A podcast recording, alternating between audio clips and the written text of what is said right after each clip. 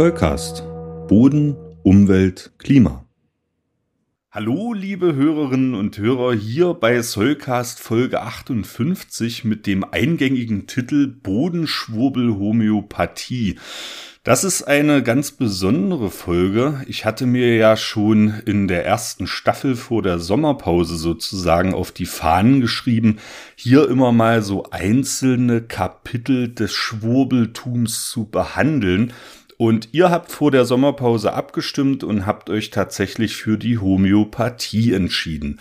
Und damit ich das hier nicht alleine ins Mikrofon einsprechen muss, habe ich mir natürlich heute auch eine prominente Besetzung geholt hier ins digitale Soulcast Studio. Bei mir ist die gute Mareile Wittnebel. Hallo Mareile Wittnebel. Hallo Christoph Genzel. Schön, ah, dass ich wieder hier sein kann. Ja, das ist so ein Ding bei uns, ne, dass ich immer deinen Vor- und Zunamen sage. Aber du bist ja ein Star hier bei uns im Podcast. Nein. Das, das, darf man nicht, ähm, das darf man nicht verschweigen. Ähm, du warst zumindest schon mal äh, in einem Interview da in Folge 46. Und das will ich auch nicht verschweigen an der Stelle, weil du hast uns Leuten und mir vor allem auch sehr viel Freude gebracht. Ne? Sehr viel Freude. Ich erinnere mich, wie begeistert du warst und immer noch bist. Über die von dieser Kulisse organischer Böden. Richtig, genau. Das ist dein, das ist dein Werk, äh, an dem du viele Monate gearbeitet hast. Und äh, ich freue mich noch jeden Sonntag, Mareile. Also das ist so mein Sonntagsbalkon. Jetzt ist ein bisschen zu kalt dafür und so. Da gucke ich in die aktualisierte Kulisse organischer Böden. Das freut mich sehr, wenn ich das immer noch weiterhin erfreut. Schön. Ja, ja. Vielleicht machen das andere Leute ja auch, wer weiß. Natürlich, also ich denke mal, spä spätestens jetzt haben wir auch die letzten dann nochmal darauf hingewiesen. Und ähm, Mareile, was ich toll finde, also wenn, wenn ihr euch zu Mareiles Expertise informieren wollt, dann hört doch gerne nochmal in Folge 46 rein. Haben wir eine Menge dazu gesprochen. Ähm, aber Mareile, du bist ja auch sehr umtriebig, muss ich mal sagen, auch in deinem Privatleben. Das habe ich jetzt schon in Erfahrung gebracht. Und Du machst gerade noch eine Sprecherinnenausbildung. Erzähl doch mal was zu deiner Sprecherinnenausbildung. Ja, das stimmt. Ich habe mich im Frühjahr relativ spontan, intuitiv mal dafür entschieden, mich bei der Deutschen Pop in Hannover einzuschreiben. Das ist eine, wie nennt man das, ja, private Akademie, private Hochschule im Bereich Medienberufe. Also man kann dort auch eine Ausbildung machen zu Gaming, Grafiken, glaube ich, und zu Tonstudio äh, Berufen, aber eben auch zu Kommunikationsberufen, unter anderem ja Sprecher, Studiosprecher oder auch Synchronsprecher und Moderator. Und ich mache da jetzt mal seit zwei Wochen den Anfang mit der Grundausbildung Sprecherin und dann noch ein bisschen weitergehend dann noch Studiosprecherin und mal schauen, was daraus wird. Das war jetzt sehr, ja, zufällig, dass sich dann auch diese Podcast, ähm, ja, Gelegenheit ergeben hat, dass ich hier schon sprechen kann. Vielleicht wird's ja besser in den nächsten Wochen und Monaten. Also ich bin von deiner Stimme grundsätzlich sehr überzeugt, Mareile. Du singst ja auch privat sehr viel. Ähm, das, das stimmt. Ich, ich glaube, das, das hört man auch. Ähm, aber äh, ich finde das toll. Also ich muss das auch an der Stelle mal loben. Ich finde es immer toll, wenn Leute quasi, naja, auch mal unorthodoxe Wege gehen. Ja, du könntest ja jetzt als Moorforscherin sozusagen sagen, so pass auf, jetzt ist es das bis zur Rente, ne? Aber da hast du jetzt gesagt, okay, nee, Sprecherin ist schon ein Traum von dir gewesen irgendwie, ne? Das hat sich schon ergeben. Das finde ich cool, dass du das machst. Und äh, ich bin mal gespannt, was du mir hier vielleicht auch noch beibringen kannst. Meine ähm, Sprecherziehung sozusagen, die ist auch schon einige Jahre her. Aber war offenbar auch sehr intensiv und nachhaltig, finde ich. Das kann man, ja, durch, durchaus. Ne? Wir sind damals äh, schon sehr, sehr getriezt worden, aber ich hoffe, das ist bei der deutschen Pop nicht so. Du machst das äh, nebenberuflich, also das ist sicherlich für dich auch zeitlich anstrengend. Aber ich hoffe immerhin, dass dieser Charakter als private Hochschule dazu führt, dass es für euch dann ein bisschen angenehm ist und auch Spaß macht. Ne? Bisher auf jeden Fall. Die das, zwei Termine, die wir schon hatten. Ja, das wünschen, das wünschen wir dir. Äh, du hältst uns ja hoffentlich hier im Podcast auch auf dem Laufenden, was das angeht. Und ähm, du hältst mich jetzt auch auf dem Laufenden, äh, was die letzte Folge, Folge 57 angeht, äh, mit dem Titel Lazy More Day. Da hast du natürlich als äh, Moorforscherin und als Expertin, ich habe schon gezittert. Also wenn wir die Folge raushauen, habe ich zu Laura gesagt und Mareile hört das. Hoffentlich haben wir alles richtig gemacht. Aber dir ist tatsächlich inhaltlich was aufgefallen. Also klär mich mal gerne auf, was man noch hätte besser machen können. Genau, also im Grundsatz war ich natürlich total begeistert und habe mich sehr gefreut über die Erwähnungen die du da äh, gemacht hast. Also liebe Grüße nach Greifswald. Natürlich kenne ich die Kolleginnen und Kollegen dort und äh, auch die Studie war mir bekannt. Äh, was mir nicht bekannt war, war diese Green Seven Dokumentation, die Laura erwähnt hat. Auch interessant. Wo sie erzählt hat, dass da, ich glaube, sie sagte, in den Karrendorfer Wiesen, Küstenüberflutungsmoor, dort ähm, darauf hingewiesen wurde, dass dann ein gutes Projekt auch stattfindet. Und sie hatte kurz angedeutet, dass sie äh, gehört hatte, dass dort acht bis zehn Zentimeter Wachstum stattgefunden haben in diesem Moor. Und dass sie nicht mehr ganz sicher war, ob das jetzt im letzten Jahr passiert ist oder in vielen letzten Jahren. Und da wollte ich nochmal darauf hinweisen, dass man so ungefähr sagen kann, ein Moor wächst so ein Millimeter pro Jahr. So naturnahes Hochmoor üblicherweise ein Millimeter pro Jahr. Das heißt, es hat natürlich nicht nur ein Jahr gedauert, diese acht bis zehn Zentimeter Wachstum, sondern 800 bis 1000 Jahre. So, wenn man sich das mal überlegt, wie alt dann tatsächlich die Moore sind, wenn die mehrere Meter auch mächtig sind. Und ähm, genau, das Wachstum ist sehr langsam. Was natürlich sehr schnell geht, äh, ist dann das, ähm, das Zerstören des Moors, also dass quasi das Moor schrumpft und auch an Kohlenstoff verliert. Da gibt's unterschiedliche Studien, unterschiedliche Moorgebiete, aber da kann man, es gibt so einen Richtwert von einem Zentimeter pro Jahr Höhenverlust. Also das würde sehr viel schneller gehen als das Wachstum. Ach, es sind aber 80 bis 100, ne? Nicht 800 bis 1000. Entschuldigung.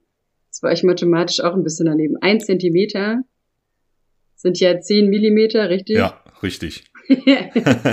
genau. Und dann sind es natürlich 80 bis 100 Jahre. Ja, ja, genau. Und ein Meter Torf entsteht in 1000 Jahren ungefähr. Ach so, okay, gut. Dann, so. dann haben wir das, dann haben wir das jetzt auch noch, ähm, auch noch mal geklärt. Es ist schon ne? spät. Ja, da genau. Ne? Ja, da, da, da, das, ist auch, das ist auch meine Schuld tatsächlich. Wir hätten da eigentlich am Sonntag aufnehmen müssen. Da ist mir zeitlich leider was dazwischen gekommen. Deswegen, liebe Zuhörerinnen und Zuhörer, jetzt die Folge ein bisschen später.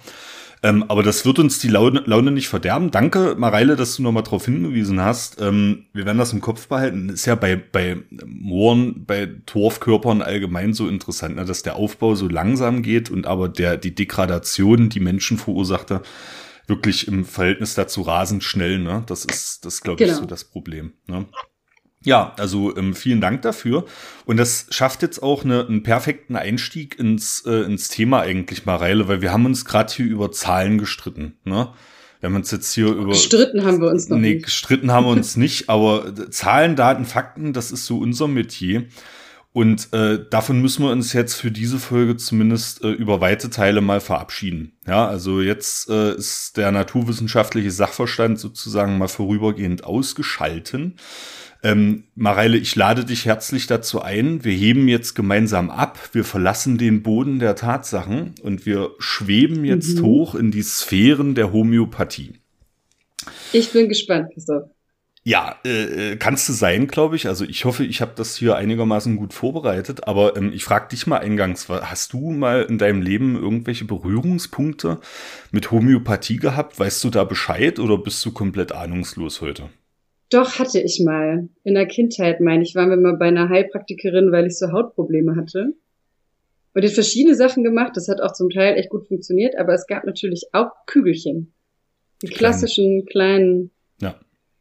D, weiß ich nicht, was da mal draufsteht, D16, D7, irgendwie sowas, Kügelchen, die ja. man dann tatsächlich auch in großen Mengen, glaube ich, nehmen musste. Also man nimmt dann schon irgendwie 10, 15 Kügelchen viermal am Tag oder mhm. so.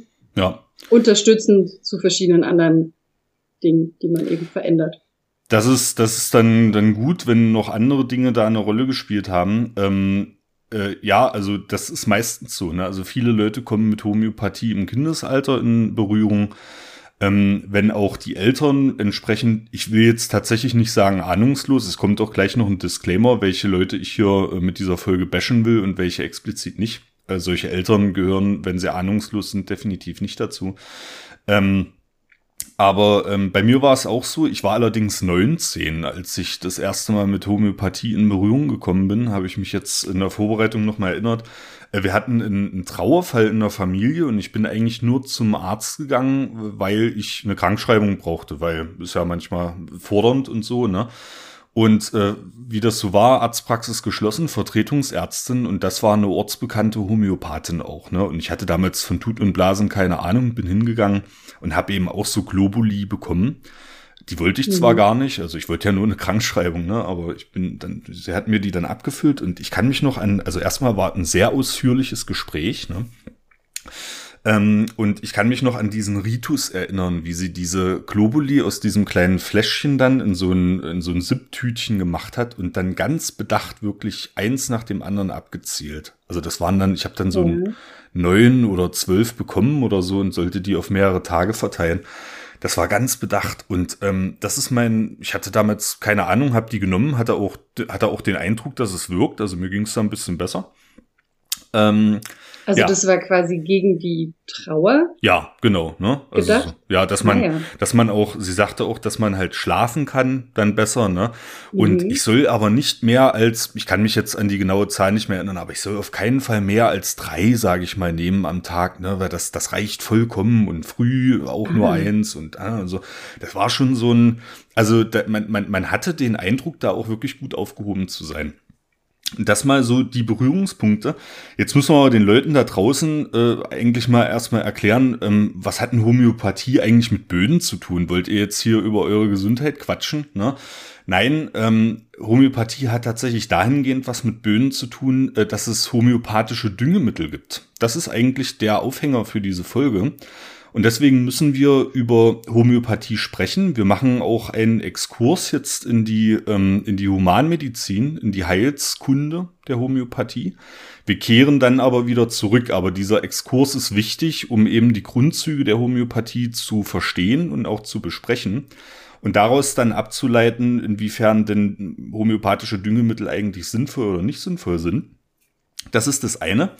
Und das Zweite, ich schicke jetzt auch äh, explizit einen Disclaimer hier mal raus an die Leute, die uns jetzt vielleicht hören und selbst Homöopathie nehmen zu Hause. Ne?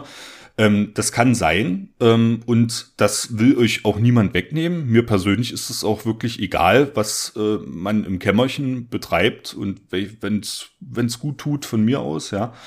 Ähm, ich habe aber tatsächlich was gegen Leute, die halt ähm, mit solchen, na sage ich mal, mit solchen pseudowissenschaftlichen Konzepten anderen Heilsversprechen aufdrängen. Ja, das möchte ich nicht und ich möchte eigentlich auch nicht, dass das von meiner Krankenkasse bezahlt wird. Ne? Und mir geht's aber hier tatsächlich um die großen Initiatoren. Ne? Gibt es einige, gibt es eben auch Pharmakonzerne, die eben diese Homöopathie vertreiben und so. Und das sind eigentlich die, die ich primär damit ansprechen möchte und nicht die, die halt darauf schwören und bei Hüsterchen und Schnüpferchen sich mal so ein paar Globuli reinpfeifen und dann auch merken, dass es ihnen besser geht. Ne? Das will ich mal vorab einmal klären, dass hier die Fronten geklärt sind. Ähm, ihr merkt schon, dass ich kein Fan der Homöopathie bin. Da müsst ihr euch jetzt äh, drauf einstellen. Ne? Ähm, aber wenn ihr das so schlecht findet, dass ihr das jetzt nicht weiterhören wollt, dann kann ich das auch nicht ändern. Nur ich will euch halt nicht persönlich angreifen. Ne? Das ist ganz wichtig. So, Genau, wir versuchen jetzt mal sachlich, wissenschaftlich. Richtig, richtig, genau. Ne, obwohl wir ja gerade abgehoben sind, aber wir bewahren natürlich einen trockenen Blick äh, drauf. Ne? Wir schweben ja gerade mal rein. Der große C ist immer noch. Ja, der große C ist immer noch am Boden, genau. Ja. Hast du noch die, die Erdung. Und ähm, ihr könnt auch in den Kapitelmarken unter dieser Folge jetzt nachvollziehen. Ähm, diese Folge besteht inhaltlich also aus drei Teilen. Wir werden zunächst mal über die Geschichte der Homöopathie kurz sprechen. Ähm, danach werde ich auf die Prinzipien, also eigentlich auf die Heilslehre der Homöopathie eingehen, ähm, die auch historisch natürlich begründet ist. Und im dritten Teil dann widmen wir uns der eigentlichen Bodenhomöopathie, also der homöopathischen Düngepräparate. Und es wird auch äh, mittendrin sozusagen noch einen kleinen Aktionsteil geben, also viel Spaß. Wenn ihr jetzt mit der Geschichte schon vertraut seid, könnt ihr vorspringen. Ansonsten äh, lehnt euch zurück und genießt, was jetzt kommt. Das ähm, mache ich auch. Ja, du machst es auch. Du sitzt ja. auf deinem Nachdenksofa gerade. Ne? Mal zurück Ah, toll. Die Harre der Dinge, ja. die Christoph vorbereitet hat. Ich werde jetzt hier noch mir ein, ein Lösungsmittel eingießen sozusagen und dann geht es los. Geschichte ist immer ein guter Aufhänger, glaube ich, für viele Sachen. Man kann immer historisch rangehen. Das machen wir jetzt auch mal. Samuel Hahnemann ist der Begründer der Homöopathie. Ähm, ich glaube, ein, ein weiser Mann für die damalige Zeit, in der er gelebt hat. Er ist 1755 in Meißen geboren und ähm, hat in Leipzig und Wien äh, tatsächlich, also ich sitze ja hier in Leipzig, also Hahnemann ist ein Leipziger Gelehrter, äh, Medizin studiert. Ne? Also er war tatsächlich auch Arzt und ähm, man muss jetzt wissen, in der damaligen Zeit, in der er gewirkt hat, da steckte die moderne Medizin noch in den Kinderschuhen. Ja, also das war der Übergang gerade äh, von der Vier-Säfte-Lehre beispielsweise ähm, zur modernen Medizin. Ja, kennst du die Vier-Säfte-Lehre? Ich habe schon mal davon gehört, aber ich würde es jetzt nicht ja. zusammenbekommen. Ja, die sagte damals, es war aus dem Mittelalter, ne, dass quasi die vier Körpersäfte, gelbe, schwarze Galle, Urin und Blut, dass die immer in einem, in einem ausgewogenen Verhältnis stehen müssen. Wenn halt eins überwiegt oder eins zu wenig ist, das begründet dann halt eine Krankheit. Das ist auch ein Grund, warum man immer so Naderlass gemacht hat manchmal. Ja, Weil halt ja. das hört man viel in so mittelalterlichen Romanen und ja. so auch. Ja, was? Aderlass war offenbar ja. ein Ding. Was haben Sie, was haben Sie, Halsschmerzen? Kommen Sie, wir machen mal einen Aderlass, ja, dann geht's gleich besser. So ungefähr, ne? Aber ähm, das war halt damals die Zeit, ähm, auch zu Beginn des 19. Jahrhunderts, da ist die moderne Medizin erst entwickelt worden. Ne? Also Louis Pasteur äh, beispielsweise hat bis 1895 gewirkt. Ne? Also das ist ja so der Begründer der modernen Hygiene zusammen mit Robert Koch. Ne? Ähm, Wöhler die Harnstoffsynthese beispielsweise, der erstmals äh, widerlegt hat, dass man organische Verbindungen nicht künstlich herstellen kann. Ne, das war 1828. Ähm, die Zelle als Grundelement des organischen Lebens äh, wurde 1839 das erste Mal proklamiert. Ne, also das ist so diese Zeit. Und 1810, also noch vor diesen ganzen Entwicklungen, ähm, hat Samuel Hahnemann das sogenannte Organon der Heilkunst verfasst. Das Organon, mhm. ja, hast du das schon mal Noch gehört? gehört? Nee. Nein. Das ist, Organon. ja, das ist, äh, ich erkläre dir auch gleich, wie das zustande gekommen ist. Ey, da, da, da, da, also der hat halt experimentiert, ne? Das haben, glaube ich, viele gemacht in der damaligen Zeit. Und da kann man ihm auch, glaube ich, keine Böswilligkeit unterstellen, aber er hat eben äh, in, mit diesem Organon ähm, das Grundlagenbuch sozusagen der Homöopathie geschaffen, was auch noch bis heute gültig ist. Ne? Also das Organon, das wissen viele nicht, das ist sozusagen tatsächlich das, das fachliche Grundlagenbuch der Homöopathie. Und seine Entwicklungen, der hätte ja jetzt als, äh, als Quacksalber damals schon abgetan werden können, aber der war tatsächlich äh, auch medizinisch sehr erfolgreich, 1811 Professor in Leipzig geworden und ähm, ab 1821 Leibarzt vom Herzog Ferdinand von Anhalt-Köthen in Köthen. Also der hatte schon einen gewissen Stand. Der ist dann auch nach Paris gereist, hat da kurz vor seinem Tod noch eine, eine Pariser äh, Dame aus der gehobenen Schicht geheiratet ne? und ist dann 88-jährig äh, im Jahr 1843 gestorben. Also der Mann hatte schon, ähm, sage ich mal, Renommee. Ne? Also der, das war schon jemand, der gehört wurde. Und das hat sicherlich mhm. dazu beigetragen, dass die homöopathische Lehre ähm, auch fortbestanden hat.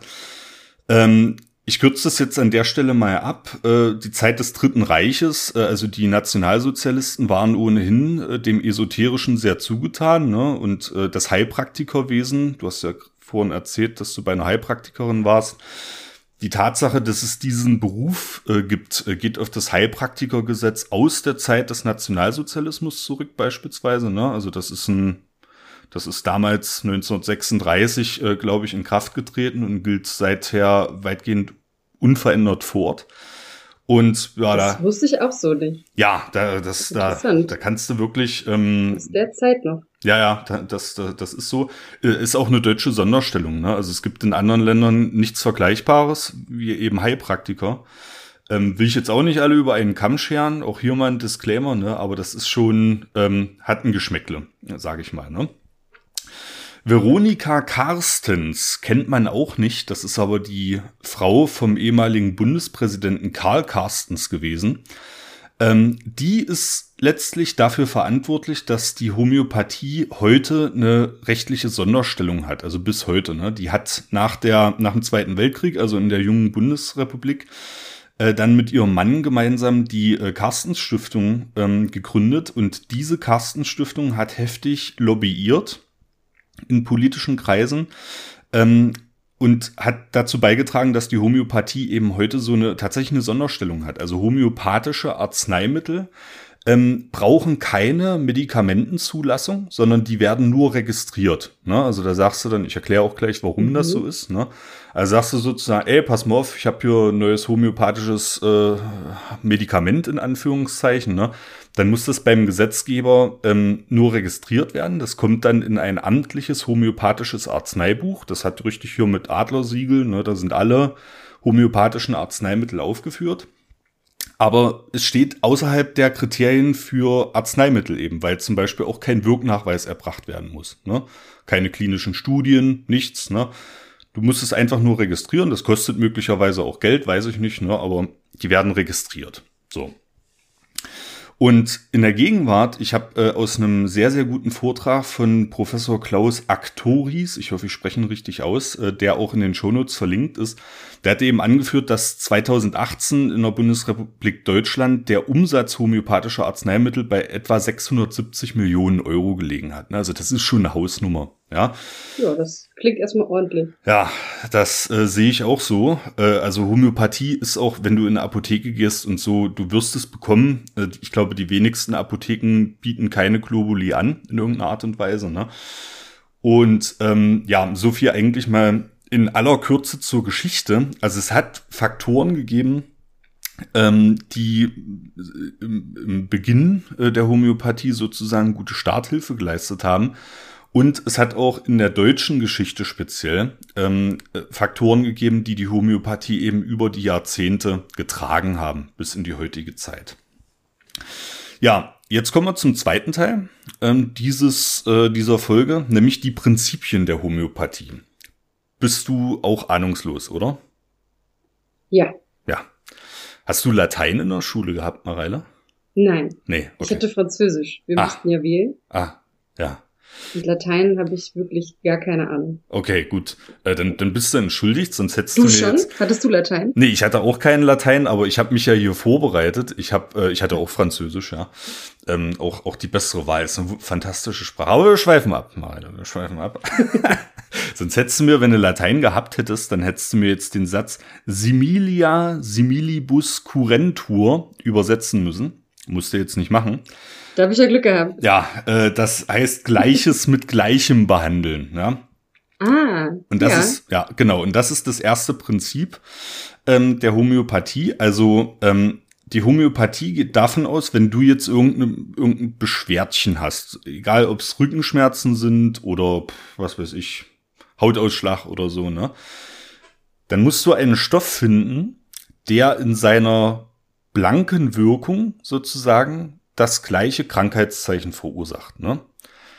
Das ist, das ist die Ausgangslage. Ne? Also, was weiß ich, bei einem üblen, juckenden Hautausschlag ähm, findest du irgendeine Pflanze, die auch einen üblen, juckenden Hautausschlag verursacht. Ne? Brennnesseln zum Beispiel. Z zum Beispiel, ne? Also jetzt mal aus der Luft okay, gegriffen. Dann ist ne? das so das Prinzip, ja? Ge genau, genau. Ich brauche ne? eine Pflanze, die mir auch, weiß ich nicht, Hautquaddeln verursacht. Ja, um ja. meine Hautquaddeln Richtig, ganz genau. Zu heilen. Genau, ne? Okay. Das ist das, äh, berühmt geworden ist das äh, wieder bei Samuel Hahnemann damals mit dem sogenannten China-Rinde-Versuch. Also Hahnemann war, glaube ich, wie viele seiner Zeit äh, darauf bedacht, äh, die Malaria zu heilen. Das war damals so ein Ding und es ist ja bis in die Gegenwart. Also Malaria ist halt immer noch ziemlich gefährlich, ne? Und äh, Hannemann hat damals China-Rinde gefuttert. Das ist also die Rinde vom China-Rindenbaum ja, oder, oder so, ne? Und hat davon Fieber bekommen. So. Und daraus hat er geschlussfolgert, Moment mal, die China-Rinde verursacht Fieber, Malaria verursacht auch Fieber, also könnte ja die China-Rinde eine Grundlage sein, um eine Arznei herzustellen gegen die Malaria. Ne? Mhm. Ähm, Fun Fact, ähm, es ist bis heute nicht klar, also es, es konnte nicht reproduziert werden, dass China-Rinde bei anderen Probanden Fieber verursacht. Ähm, man geht davon aus in der heutigen Zeit, dass das bei Hahnemann einfach eine Unverträglichkeit war, die dazu geführt hat. Also es hat ein bisschen Fun Fact, aber er hat es notiert. China-Rinde wirkt gegen Malaria. Ich frage mich auch gerade, in welchem Kontext isst man denn China-Rinde? Auch Nö, davon habe ich noch nie gehört. Äh, Komme ich, komm ich gleich noch dazu. Der, der, Mann hat okay. echt, der Mann hat echt viel ausprobiert. das, oh je, das ist, äh, ich muss auch, ich muss. aber das war auch so zu der Zeit, oder? Dass viele der, auch so Robert Koch und so, die haben halt ihre Arzneien erstmal an sich getestet, ne? Und potenzielle Auf jeden Fall. Impfstoffe und so. Das, du, ja, du lebst. Das war sehr hands-on. Ja, so ist es. Ne? Wissenschaftler da sein. Da hast du auch ein bisschen leichter gelebt, wenn du keine Platte gemacht hast, ob die Injektionsnadel jetzt noch dreckig war oder so, ne, einfach rinnah und drinnen Kopf. Ähm, ich glaube. Na, so du musstest schon sehr überzeugt davon sein, dass das, was du da entwickelt hast, auch funktioniert. Ja. Dass es ja. dir auch selber spritzt. Ja, ja, das, das, das, das also, auch. Respekt. Ja. Ah, die Leute sind damals mit großen Schritten vorausgegangen. Ähm, ich, ich, ich will mal aus dem Vortrag von äh, Actoris noch so ein paar andere äh, Sachen herausgreifen, die dem Simili-Prinzip nicht abgeneigt sind. Es gibt zum Beispiel ähm, das Prinzip der Formähnlichkeit. Also du kannst ähm, Blätter von Pflanzen, die zum Beispiel ähm, inner, bestimmten inneren Organen ähnlich sehen, gibt es die Pflanze Hepatica, also es kommt auch von Leber, ne, das ist das Leberblümchen. Äh, das haben sie dann halt einfach genommen bei Leberleiden. Oder bei Gelbsucht, also wenn die Leute gelb geworden sind, dann haben sie halt einfach Safran genommen, ne? Oder Schillkraut, ne? So, weil das ist ja auch gelb, ne? Und ja. das ist dieses Simili-Prinzip, so heißt es abgekürzt, ne? Das ist also das erste wichtige äh, Prinzip in der Homöopathie.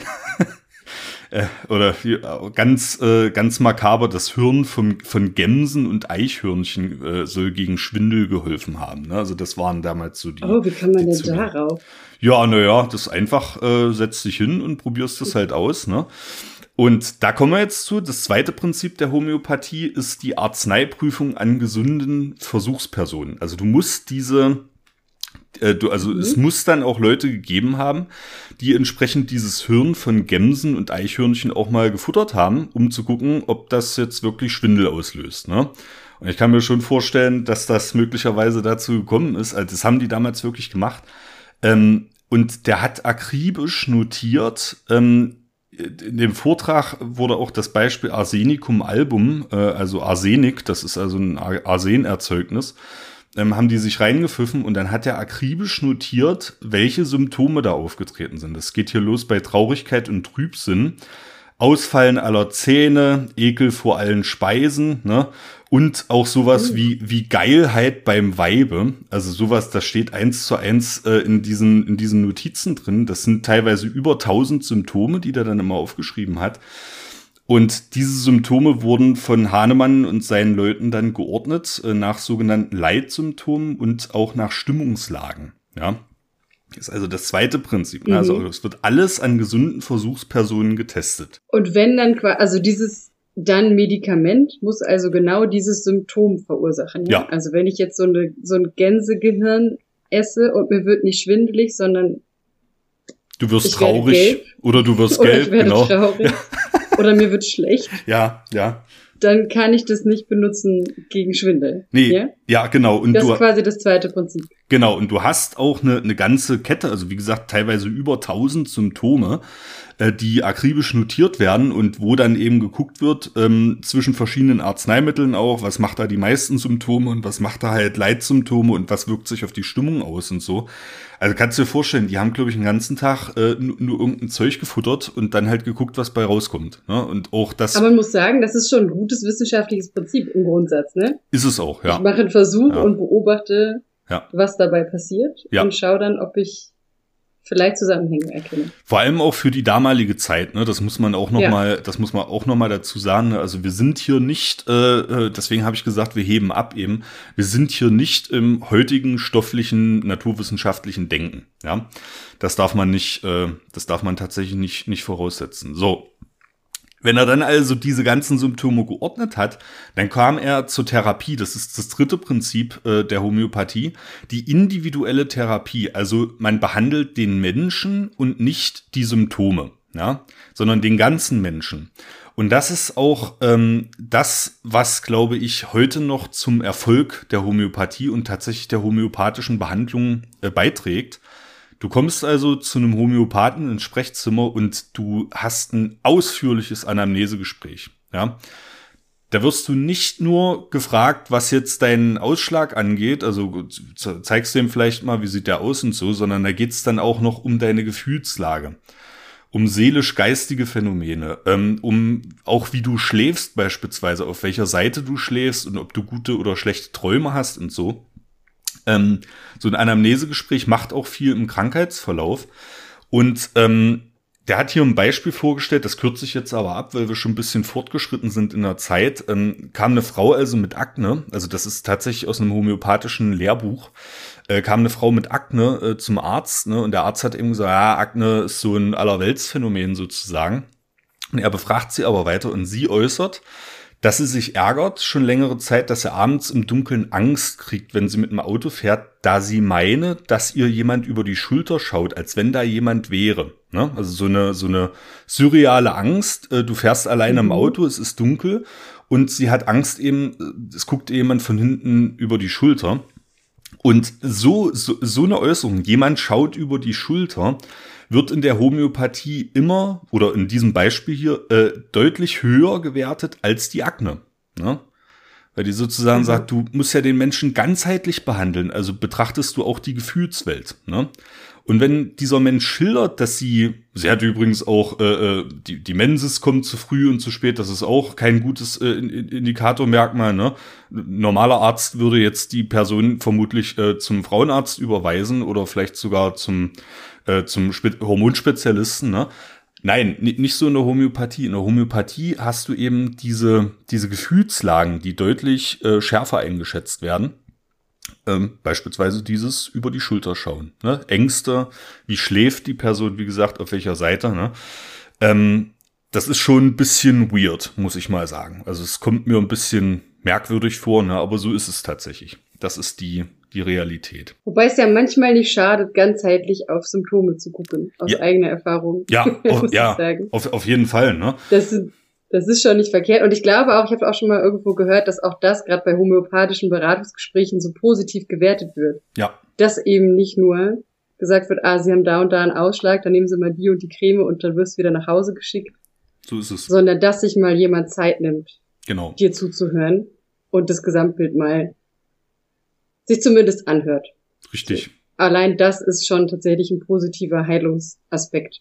Ja, das ist auch wirklich so und das ist auch untersucht tatsächlich. Ne? Also ähm, das läuft unter der Überschrift Placebo-Effekt dann schon, weil eben dieses, ja. also die, die, die, egal, auch wenn du jetzt ein konventionelles Medikament gibst, ne, es ist nicht nur das Medikament am Heilungsprozess äh, beteiligt, sondern eben auch das Ganze drumherum. Ne? Also wenn dir da jemand eingängig sagt, dass das dir jetzt hilft und dass das so vielen schon geholfen hat und du wirst vorher gut umsorgt, ne, dann hat das einen Effekt. Und das kann man, also Placebo-Effekt ist gut untersucht und das kann man, das ist, das ist der Teil an der Homöopathie, der tatsächlich auch Hand und Fuß hat, sage ich mal, ne? Also wo das wirklich helfen genau, kann. Das ja. funktioniert. Ja. Ähm, das, das ist so. Äh, was natürlich fragwürdig ist, ist, ob es wirklich eine Rolle spielt, ob du Angst hast beim Autofahren, wenn du Akne hast, aber das sei mal dahingestellt. Wir sind ja auch keine Ärzte, Mareile. Ne? Das muss man auch ein Genau. so, und jetzt kommt das vierte. Darauf freust du dich jetzt schon die ganze Zeit. Das ist eben die Therapie mit kleinen Dosen. Und dazu ja. habe ich jetzt mal ein kleines Experiment vorbereitet. Ja, darauf freue ich mich wirklich schon. Das, das, das ist so. Wer es gesehen hat, das wurde schon bei Instagram angekündigt, dass Christoph heute mit mir einen Versuch macht. Ja, ganz genau. Und ich bin genauso ahnungslos wie alle Hörerinnen und Hörer gerade. Aber ich habe den Vorteil, ich sehe es jetzt auch. Genau, du. Christoph du, hat so einen Erlenmeyer-Kolben. Genau, ich habe ein kleines Erlenmeyer-Kölbchen mhm. und da ist eine weiße Substanz drin. Ne? Ähm, die weiße Substanz, was schätzt du, was es ist? Zucker vielleicht. Nee, es ist, äh, ist nicht so das Gegenteil klar. sozusagen. Salz. Ja, genau, ne? Das ist ganz normales okay. Kochsalz. Ähm, Kochsalz ist ein Naturstoff, ne? Also Halit ist das entsprechende ja. Mineral, ne? Äh, kommt als Homöopathikum tatsächlich auch in Betracht und steht auch im homöopathischen Arzneimittelbuch. Ich habe hier 2,93 Gramm Kochsalz äh, abgewogen und ich gieße das jetzt mit einem Lösungsmittel auf. Möglicherweise hört man das bisschen plätschern, auf äh, 50 Milliliter. Und warum ich das mache, ist, ich habe jetzt einfach eine Lösung hergestellt mit einer Konzentration 1 Mol pro Liter. Ja, das macht es dann auch leichter, da mal drüber zu sprechen. Also ich schüttel jetzt dieses Fläschchen hier nur, um das Kochsalz ein bisschen aufzulösen. Ja, also jetzt, mhm. siehst, jetzt siehst du auch entsprechend, das Kochsalz ist im Wasser aufgelöst. Ne, kennt man von genau, Nudelwasser. Wir haben wieder eine klare Lösung. Genau. Und jetzt überführe ich diese Lösung in einen 500 Milliliter Maßkolben. Ich hoffe, das gelingt mir einigermaßen verlustfrei. Ja. 500 Milliliter, warum habe ich mich für diese, für dieses Volumen entschieden? Ja, es hat irgendwas mit 1 zu 10 zu tun, ne? Also ich gieße mhm. jetzt die Stammlösung mit einem Volumen von 50 Milliliter in diesen 500 Milliliter Kolben und erreiche da eine Verdünnung sozusagen von 1 zu 10. Also die Lösung, die ich jetzt herstelle im konventionellen chemischen Sinne, hat nur noch die Konzentration von 0,1 Mol pro Liter. Ja. Genau. Das ist soweit noch klar. Christoph gießt ganz konzentriert. Ja, dass hier nichts daneben geht, ne? Die, oh. die Technik. Ja, oh ja, das ist, wäre ganz fatal. So, ich bin jetzt, wer das kennt, bei so Maßkolben, da kommt man dann irgendwann beim Hälschen an. Da muss man dann ganz vorsichtig sein. Aber wir machen das hier ganz exakt. Wir machen das hier ganz exakt. So, jetzt bin ich quasi am Strich angekommen, ja. Also Mareile, Mareile sieht es quasi. Sehr schön. Hier ist der Maßstrich, ja. ne, und ich bin genau dran. Übung macht den Meister. Ich habe jetzt also die Stammlösung in dieses Gefäß überführt. Ich schüttel das einmal, dass es sich sozusagen gut durchmischt. So, das ist jetzt eine verdünnte Lösung. Das ist noch kein Homöopathikum. Und jetzt nehme ich das wichtigste Mittel. Das ist ein äh, handelsübliches Handtuch, was vierlagig gefalten ist sozusagen. Und ich nehme jetzt diese verdünnte Lösung und schlage sie exakt zehnmal auf dieses Handtuch auf. Eins, zwei. Schlägst, drei, wörtlich schlägst vier, du die Lösung fünf, sechs, auf das Handtuch. Sieben, okay. Acht, neun, zehn. Und jetzt ist ein homöopathisches Arzneimittel daraus geworden. Das nennt sich Natriumchloratum D1. Das ist jetzt das Homöopathikum. Das hast du schön gemacht. Ja, findest du? Gibt, es gibt, gibt es tatsächlich Anleitungen? Also hast du das jetzt von einer offiziellen, wie man homöopathische Mittel herstellt. In der Anleitung. Tat. In der Tat. So, so, so. So stellt man homöopathische Arzneimittel her. Also es ist nicht nur das Verdünnen. Ne, ihr habt das jetzt gehört. Ich habe also eine Stammlösung genommen, ein Mol pro Liter. Ähm, habe die verdünnt auf das Verhältnis von 1 zu 10. Also ein Teil Stammlösung, neun Teile äh, Lösungsmittel. Und dann wird diese verdünnte Lösung potenziert. Das war das Aufschlagen. Ne? Und das ist ganz ah. wichtig in der homöopathischen, äh, im homöopathischen Firlefanz, dass man dieses Aufschlägen, oh, Entschuldigung, jetzt war ich, jetzt war ich parteiisch in der homöopathischen Arzneimittellehre, dass man eben dieses Aufschlagen. Hahnemann hat formuliert, dass es auf einen elastischen Ledereinband von einem Buch geschlagen werden muss. In Ermangelung dieses Buches habe ich das jetzt eben auf dieses Handtuch aufgeschlagen.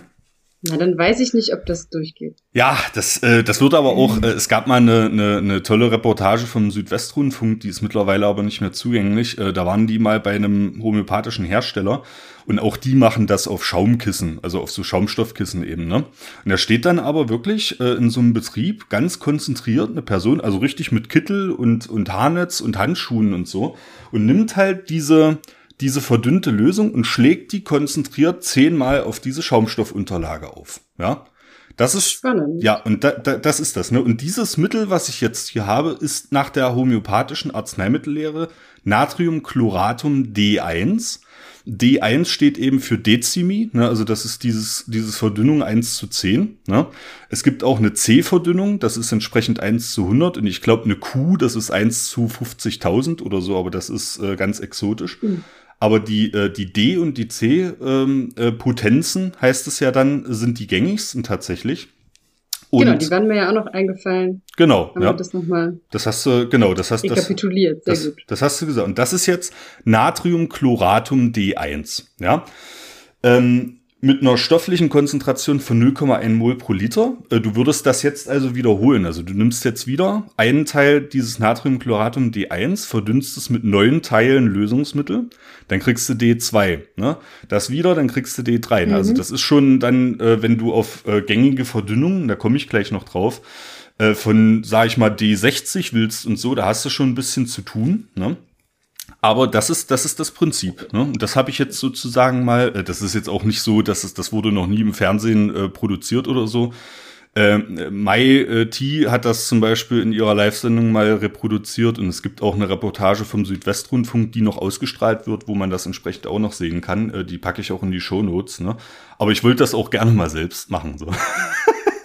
es kam für mich jetzt unüber, äh, ja, unerwartet. Ja. War, du, du warst sehr konzentriert dabei, zehnmal. Ja, äh, äh es ist genau. jetzt, also es ist jetzt, ich habe jetzt hier verdünntes Nudelwasser, würde man mit einer weltlichen Perspektive sagen. Aber nein, es ist Natriumchloratum D1, Mareile. Ich habe das ja potenziert. Zum Erdmittelpunkt hin geschüttelt, heißt das. Ja, auf eine weiche Unterlage. So, das ist, äh, so stellt man Homöopathika her. Das wollte ich jetzt nur, dass die Welt das nochmal weiß und das nochmal im Hinterkopf behält. Also das du, du nimmst die Ursubstanz, die ist in ihrer Reinheit auch giftig mitunter, ne? Wie gesagt, Arsen und so, so ein Zeug, ne? Und du verdünnst mhm. das halt so weit, dass auch der Gesetzgeber sagt, ach komm, hier ähm, ist sowieso so weit verdünnt, dass äh, das fällt unter das Lebensmittelrecht äh, noch nicht mal unter das, sondern du musst es nur registrieren und nicht mal als Arzneimittel zulassen. So. Ja. Kommen wir zum dritten Teil äh, dieser. Kommen wir zum Boden jetzt. Jetzt kommen wir zur Bodenhomöopathie ähm, und spannen jetzt quasi über diese Potenzen mal den Bogen. Ähm, Mareile, du und ich, wir leben in einer chemischen Welt. Ne? Der Stoff hat eine Konzentration und diese Konzentration reagiert und wirkt. Ne? Das mhm. kannst du, glaube ich, so, kann man so sagen. Genau. Und das ist jetzt bei diesen in der homöopathischen Arzneimittellehre komplett ausgeschalten. Du arbeitest mit diesen Potenzen und ich habe mir hier mal ein paar ähm, ein paar Potenzen rausgeschrieben, ähm, die vielleicht so ein guter Anhaltspunkt sind, dass man mal begreift, was diese Bedünnung, Verdünnung eigentlich ähm, bedeutet. Ja, dieser, dieser D-Potenz oder C-Potenz. Ähm, Arsenicum album hatten wir, das ist wie gesagt ähm, in, in der Rohform eine toxische Substanz, ist auch toxisch bis D4 ungefähr. Ja. Also mhm. bis, bis D4 dürfte man das auch sicherlich nicht als Homöopathikum vertreiben, sondern nur in höheren Potenzen. Ähm, was haben wir dann hier noch? D12 beispielsweise, das entspricht einem Gramm Wirkstoff auf äh, einem Volumen von 400 olympischen Schwimmbecken. Ähm, ein Gramm? Ein Gramm des Wirkstoffs auf 400 olympische Schwimmbecken. Ne? Das wird also berechnet über die Dichte von Wasser und dann über das Volumen entsprechend mhm. kannst du das so hochrechnen. Ne? Das ist bei D12. Ne? D23 für die Chemikerinnen und Chemiker unter uns, die kennen die Avogadro-Konstante. Ne? Das ist also die Zahl von Teilchen in einem Mol Stoffmenge. Äh, die ist bei mhm. 6,022 mal 10 hoch 23 Teilchen, ne, sind in einem Mol drin. Ich erinnere mich schwach. Genau, ja. ja. Und das heißt also, dass bei D23, ne, also das ist dann eine Konzentration von 1 durch 10 hoch 23 Mol, hast du statistisch in dieser Pulle hier kein einziges Molekül mehr drin. Ne? Nur noch in jeder Statistisch. Also ja. theoretisch kann das schon mal passieren, aber da, eigentlich ja. ist es so weit verdünnt. Statistisch nur noch in jeder zweiten, okay. in, jeder zweiten Pulle, die du herstellst, ist dann ein Molekül. Ne? Weil du hast die, die Potenz 10 hoch 23 und du hast das Reziprok 1 durch 10 hoch 23 und da ist halt rechnerisch keins mehr drin. Nur noch in jeder zweiten Pulle. Das ist einfach, ne, das ist einfach Statistik, ne, das muss man eben wissen. Die gängigste Potenz ist, wie gesagt, D60. Das entspricht einem Molekül des Wirkstoffs in einer Kugel, die einen Radius hat, der dem Abstand von der Erde zur Sonne entspricht. Ja. Also Ernsthaft? ja, eine Kugel Erde. Das ist schon, also das ist ja riesig. Ja, ja, das ist D60. D60 war die von Hahnemann bevorzugte Potenz, also die hat er jedem und jeder verschrieben, äh, unbedingt. Ne? Das ist die die Potenz und die letzte, also die höchste ist D1000, aber äh, D80 will ich mal noch sagen. Ähm, das entspricht einer Konzentration von einem Wirkstoffmolekül im gesamten beobachtbaren Universum. Ja? Ein Molekül. Ach, das ist schon D80? Das, ja, es ist eben exponentiell. Ne? Das, äh, da, da, da kommt unser Hirn nicht hinterher. Wie gesagt, ein D1000 ist die höchste von Herstellern hergestellte und lieferbare Potenz. Ne? Aber bei D80 hört's halt mit dem beobachtbaren Universum schon auf. Ne? So. Und wir reden immer noch von einem Molekül, ja, ein, nicht mal mehr von Gramm oder ja, ein einziges Milligramm Molekül. oder so. Ja, ja. Das ist ja schon. Das ist echt Irre. krass. Ne? Und das sagt uns eben, ähm, Homöopathie geht also irgendwie von anderen Wechselwirkungen aus, die nicht stofflich sind. Also es kann ja nicht mehr zusammenhängen mit der Anzahl der Wirkmoleküle in diesen Homöopathika. Ne? Das ist einfach logisch kons konsistent. Und jetzt habe ich mich natürlich gefragt, ähm, homöopathische Düngemittel, die gibt es. Ne? Ich nenne hier den Hersteller nicht. Aber ähm, mit einer guten wissenschaftlichen Herangehensweise habe ich mir natürlich die Frage gestellt, gibt es Studien zu homöopathischen Düngemitteln, Mareile? Was schätzt du? Auch bestimmt. Ich kann mir schon vorstellen, ja. dass zumindest die Hersteller auch mal sagen, Mensch, wir haben ja auch eine Studie und Hätte ich auch gesagt. Die zeigt auch, dass das funktioniert. Ja, hätte ich auch gesagt. Äh, ich habe im Easy Web of Knowledge mich dumm und dusselig gesucht. Ich habe nichts gefunden. Nix. Also kuriert mich da gerne, falls ihr was findet. Ähm, das Einzige, was ich gefunden habe, äh, ist eine Studie zur Performance von Rindern zur Fleischproduktion, also von so Fleischzuchtrindern. Ne? Und äh, da ging es halt einfach um die Fleischerzeugung dieser Rinder. Und ähm, die wurden, das habe ich im Abstract gelesen, ähm, damit eben deutlich wurde, dass sie nicht medikamentös behandelt wurden, um das Muskelwachstum anzuregen. Die wurden im, im Versuchszeitraum nur mit Phytotherapie und Homöopathie behandelt. Ja, das war der einzige Treffer, der irgendwie in Sachen äh, Landwirtschaft im weitesten Sinne in Homöopathie da zu finden war. Sonst ist, ist nichts ist nix Also da. tatsächlich nicht mal mehr Bodendünger, sondern ja. Tierhomöopathie. Ja, genau. Also das, das war das okay. Einzige, was ich jetzt im entferntesten ne, äh, damit verbinden konnte, aber das ist für uns natürlich auch nicht interessant. Ja, aber es gibt ja nun homöopathische Düngemittel. Ich zitiere mal aus, wie gesagt, ich mache keine Werbung für den Scheiß. Ähm, das könnt ihr auch googeln. Googelt einfach mal Düngerhomöopathie, da kommt er auf alles automatisch. Da kommt er auf noch, auf noch viel mehr. Ähm, ich zitiere hier nur mal aus der Gebrauchsanweisung. Zitat. Zum Wachsen brauchen Pflanzen nicht nur Licht, Wasser und Wärme, sondern auch regelmäßig Nährstoffe. Vorwiegend Stickstoff, aha, ist also stofflich, Stickstoff für die Blattentwicklung, Phosphat für die Blütenbildung, Kalium bewirkt, dass die Zellwände der Pflanzen mehr Widerstand leisten können. Die wichtigsten Haupt- und Spurennährstoffe der Pflanzen müssen durch Düngergaben zugeführt werden, um Mangelerscheinungen zu vermeiden. Das ist der Eingangssatz. Klingt ja erstmal ganz, ganz cool. Ne? Mhm, Soweit so korrekt. So, Dünger funktionieren? Ja, also ich weiß jetzt zwar nicht, ob das mit der Blütenbildung und so, aber das, das, das, das stimmt ja. Welcher Nährstoff jetzt wohin geht. Ich kauf's denen einfach mal, mal ab. Ja, ich kauf's denen einfach genau. mal ab. Bin kein, wir sind ja auch keine Nutzpflanzenexperten. Ne? Ähm, ein grünes Wunder ist dieser organisch-mineralische Flüssigdünger mit einem homöopathischen Komplex. Äh, fragst sich dann, was heißt denn jetzt homöopathischer Komplex? Inhaltsstoffe 40% homöopathisches Pflanzenhilfsmittel aus natürlichen Materialien und Pflanzenauszügen. Keine Angabe des Homöopathikums, Mareile. Also die schreiben nicht, ist es jetzt Natriumchloratum D1, was der Gensel hier gerade hergestellt hat, oder ist es ein anderes Homöopathikum? 40% homöopathisches Pflanzenhilfsmittel. Ähm, und da muss ich sagen, an der Stelle ähm, haben wir jetzt schon gewonnen, Mareile. Wir, haben, wir, wir, wir, haben gewonnen? Ja, wir haben, wir haben jetzt schon, wir haben ein, eindeutig schon gewonnen. Ähm, ja. Ich frage mich gerade, also es ist quasi in dieser Flasche, ja, sagen wir, hm. man kauft diesen, diesen Dünger. Ja in dieser Flasche, sagen wir 100 Milliliter, davon sind dann 40 Prozent homöopathisches Pflanzen. Genau. Unterstützungsmittel. Ja. So ist es, genau. Und mehr nicht. Quasi der Rest ist ja. Aber Wasser. Richtig. Und es erklärt, was in diesem homöopathischen Mittel enthalten ist. Also das nee. sind diese Nährstoffe. Das steht nicht in der, also steht nicht in der Inhaltsangabe. Okay. Ja?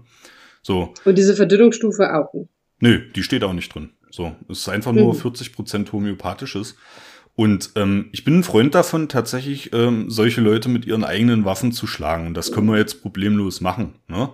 Weil wir haben ja gerade von Hahnemanns Lehren gehört und haben eben gesagt, du sollst Gleiches mit Gleichem behandeln.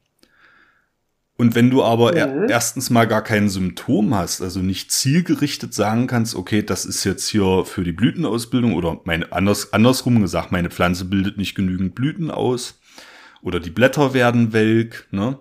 Oder die Pflanze verhält sich anderweitig merkwürdig, ja, so. Ähm, wie willst du dann Gleiches mit Gleichem behandeln? Das widerspricht ja der homöopathischen Lehre, ne? Simili-Prinzip, das erste Grundprinzip der Homöopathie, ist schon mal verletzt. Ja. Zweites Grundprinzip der Homöopathie, Prüfung an gesunden Versuchspersonen, scheidet natürlich aus, weil es keine Pflanzen sind, aber da muss ich auch sagen, wenn noch nicht mal die Art und Potenz des Homöopathikums gegeben ist, ja, ist ja hier nicht dargestellt, ne, ähm, kann ja auch diese Prüfung nicht erfolgt sein. Also wie will man eine Prüfung hinsichtlich der Pflanzengesundheit durchführen, wenn man ja gar nicht angibt, was da überhaupt drin ist, was da verwendet wird. Ne?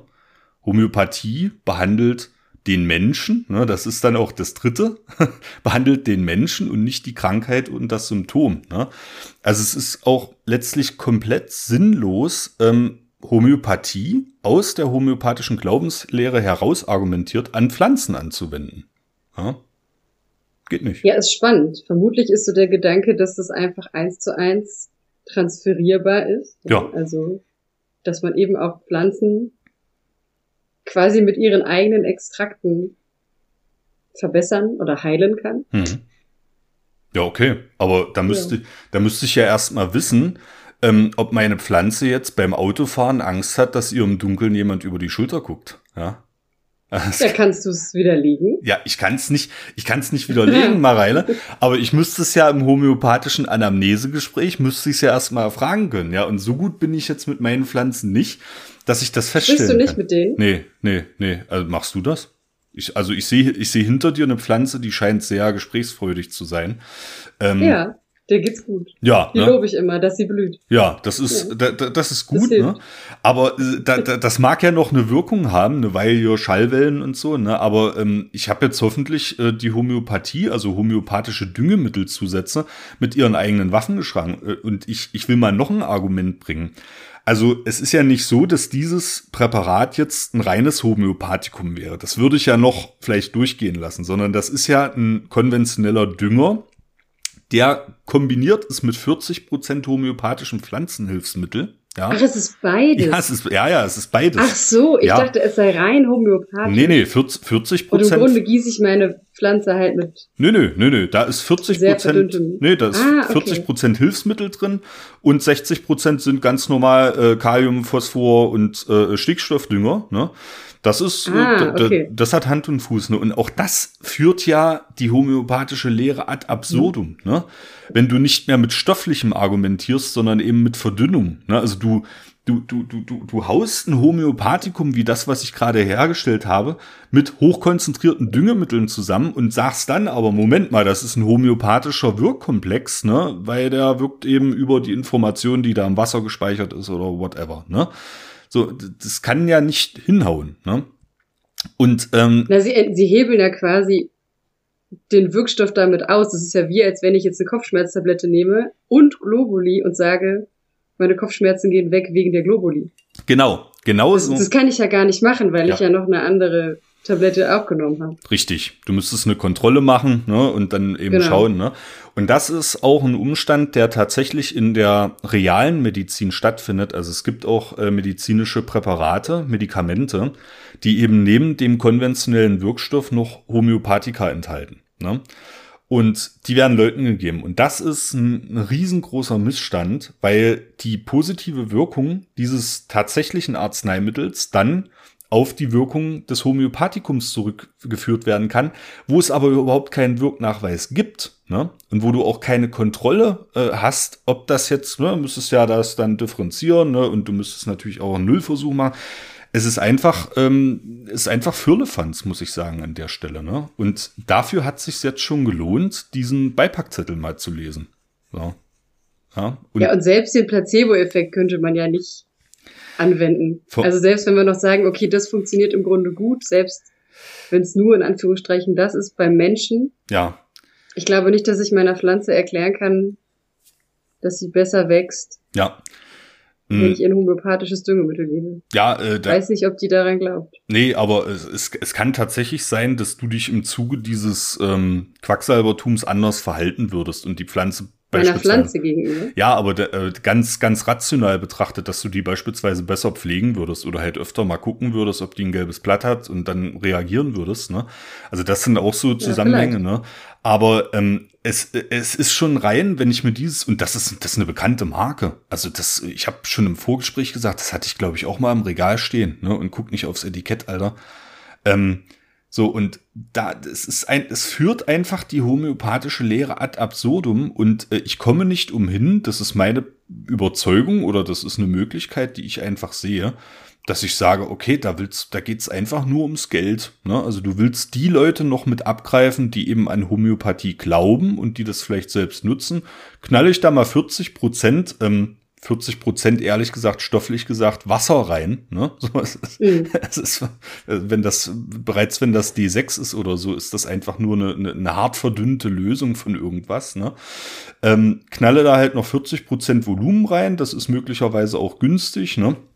So, und äh, dann hole ich eben diese Leute auch noch mit ab. Ne? Also das ist meine persönliche Überzeugung. Äh, ich kann mir das nicht anders erklären, weil ähm, es einfach die homöopathische Lehre aushebelt. Und es gibt von mir der letzte Punkt dazu, ähm, eben auch direkt Globuli. Ne? Also Globuli hatte ich, glaube ich, noch nicht gesagt, das sind halt die Zuckerkügelchen, auf die wird das Homöopathikum aufgesprüht. Ne? Und das ist nur die Trägersubstanz der Zucker sozusagen. Und es gibt ähm, Globuli, zum Beispiel Helix Tosta in der Potenz D6, äh, die wird äh, vertrieben.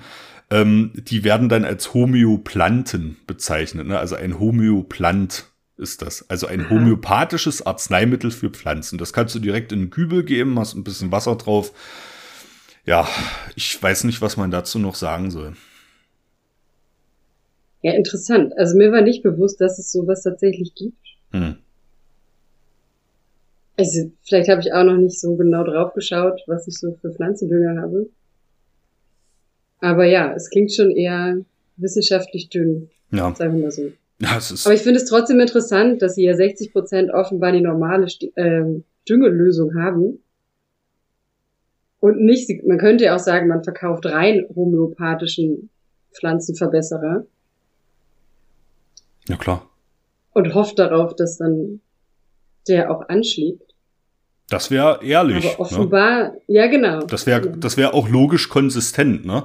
Ich habe hoffentlich dargelegt ähm, und auch gesagt, also es gibt auch erstens mal für Homöopathie halt meines Erachtens nach keine Studien, die die Pflanzenwirkung äh, beurteilen. Ne? Zweitens mal, Homöopathie ist für die Anwendung am Menschen entwickelt worden. Und auch für die Anwendung am Menschen, das sage ich jetzt mit der gebotenen Vorsicht, weil dafür werden Leute auch verklagt, habe ich nach meinem Kenntnisstand ist es so, dass es keinen Wirknachweis dafür gibt, der über den Placebo-Effekt hinausgeht. Ne?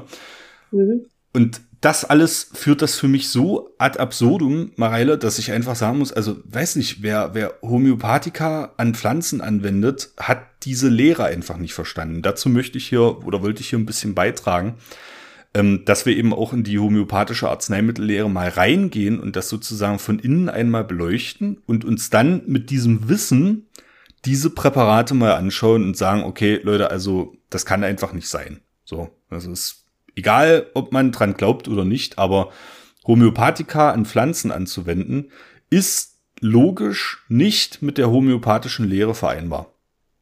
Ja. Ist es einfach nicht. Ne? So wie du es dargestellt hast, bin ich da auch bei dir, denke okay. ich. Ja. Okay, gut, gut.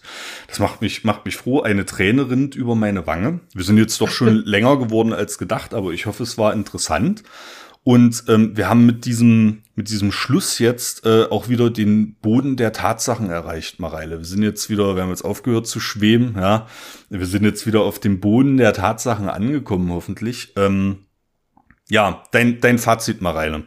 Hast du was gelernt über Homöopathie? Findest du das eingängig? Habe ich noch irgendwas verschwiegen, vergessen? Definitiv habe ich was gelernt. Also du hast es ja sehr detailliert in diese drei Stufen aufgeteilt. Du hast außerdem diese wunderbare Lösung hergestellt, praktischer Versuch.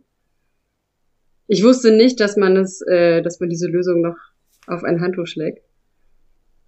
Hey, interessant. Also ich fand den Bogen jetzt sehr gut dargestellt, um eben das pflanzliche Homöopathikum doch, also für den pflanzlichen Gebrauch, eher als, sagen wir, abwegig. Ach, abwegig, ja, als experimentell muss man vielleicht auch sehr dran glauben. Ja. Äh, darzustellen. Das würde ich auch so sehen.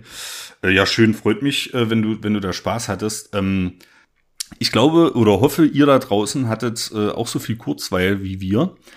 Ähm, beim Erklären der Homöopathie habt das jetzt ein bisschen verstanden, könnt auch nochmal nachforschen. Ich habe in den Shownotes äh, richtig viele Links drin zu unabhängigen Informationsquellen.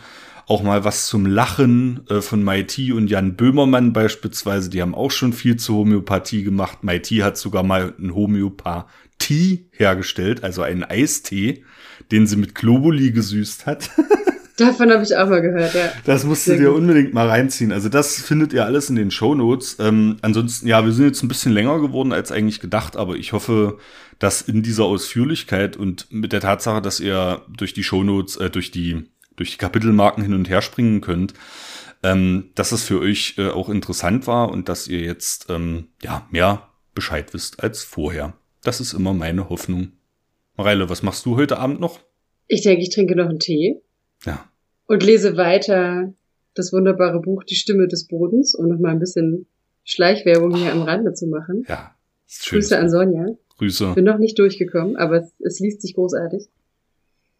Ja, ich denke, das wird meine hässliche Abendbeschäftigung. Ja, das ist schön. Das klingt nach einer tollen Abendbeschäftigung. Mareile, vergiss nur nicht, äh, für deinen Besuch beim Homöopathen zu notieren, auf welcher Seite du schläfst und ob du Angst hast, ob dir jemand verminden über die Schulter guckt und so, ne? Ähm, ich werde aber, das im Hinterkopf behalten. Genau, ne? Und äh, das wünsche ich dir auf jeden Fall. Euch da draußen äh, wünsche ich bis zur nächsten Folge des Soulcast auf jeden Fall auch wieder eine fantastische Zeit. Und äh, ich würde mal sagen, da machen wir jetzt einen Deckel drauf, Mareile. Und Mareile und Christoph verabschieden sich mit einem herzlichen Tschüss. Tschüss. Der Soulcast ist für euch kostenlos und das soll auch so bleiben. Ihr könnt uns dabei helfen. Zum Beispiel durch eine kleine Überweisung auf das Geschäftskonto oder via PayPal. Wie das genau funktioniert, seht ihr auf soulcast.de unter dem Punkt Unterstützen. Das Geld wird für die digitale Infrastruktur verwendet und darüber hinaus in Technik investiert. Vielen Dank für eure Unterstützung.